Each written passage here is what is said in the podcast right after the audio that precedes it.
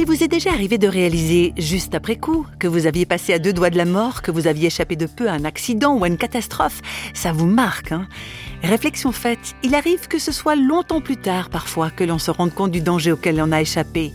Passionné de moto, Christophe Rosé a participé au premier raid Orion-Paris-Taman Rasset, une course qui l'a emmené à la fin des années 70 dans les conditions extrêmes du désert du Sahara. Il a 20 ans à l'époque, à la veille du grand départ, il glisse dans la poche de sa veste une toute petite Bible qu'il emporte un peu comme un talisman. Il la ressortira quelques temps plus tard en plein désert, alors que sa vie ne tient qu'à un fil, mais qu'il ne le sait pas. On est parti sur les, anciennes pistes, euh, des, pistes difficiles, techniques. On arrive sur Timimoun, j'arrive à l'hôtel et là je m'effondre. Première chose, ben, on m'amène à l'hôpital parce qu'on ne sait pas quoi faire. Euh, le directeur de course et le service médical euh, viennent me rejoindre à l'hôpital, questionnent euh, les médecins. Ils ont pensé au diagnostic du coup de chaleur et me ramènent à l'hôtel. Et là, je, passe la nuit avec, euh, dans, la chambre avec un gaillard qui fait partie de l'équipe médicale de l'organisation et qui va, dans un premier temps, m'enrouler de couverture, me mettre dans la baignoire et mettre un fond d'eau pour me faire mettre au bain-marie. À chaque besoin de boire, il me remplit un grand verre d'eau, une pastille de sel. Pendant la nuit, je fais à cet ami, euh, va voir chercher ma veste, j'ai cette petite Bible dans la poche, bon, il, s'exécute. Et lui me fait euh, Ah, tu dois être un, bon croyant, toi, parce que tu as pris une Bible. Si ton Dieu peut faire quelque chose pour toi, c'est bien.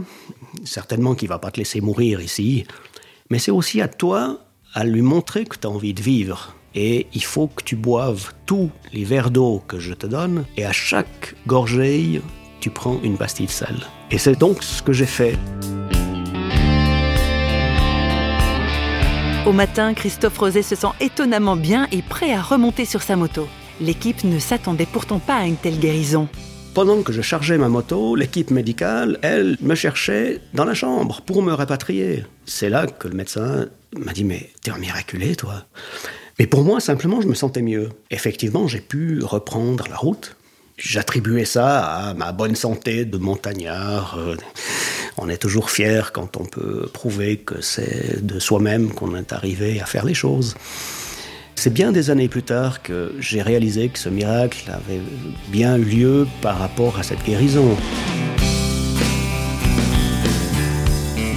Si Christophe Roset se souvient parfaitement de cette expérience miraculeuse, c'est aussi parce qu'elle l'aide aujourd'hui encore. Quand on a l'impression d'être perdu, d'être abandonné par la destinée, par les événements, il m'arrive souvent de penser, mais prends courage, t'es monté à la Sécrème, t'as traversé le Sahara, t'en es revenu, tu as été porté par ta force, par la force de Dieu, t'as été porté dans ta volonté d'aller en avant. Pensez-y maintenant pour les petites choses qui sont là. J'y pense régulièrement dans les difficultés familiales, dans les difficultés professionnelles qui permettent de passer les mauvais caps. Il ne faut pas qu'on regarde simplement son infortune momentanée.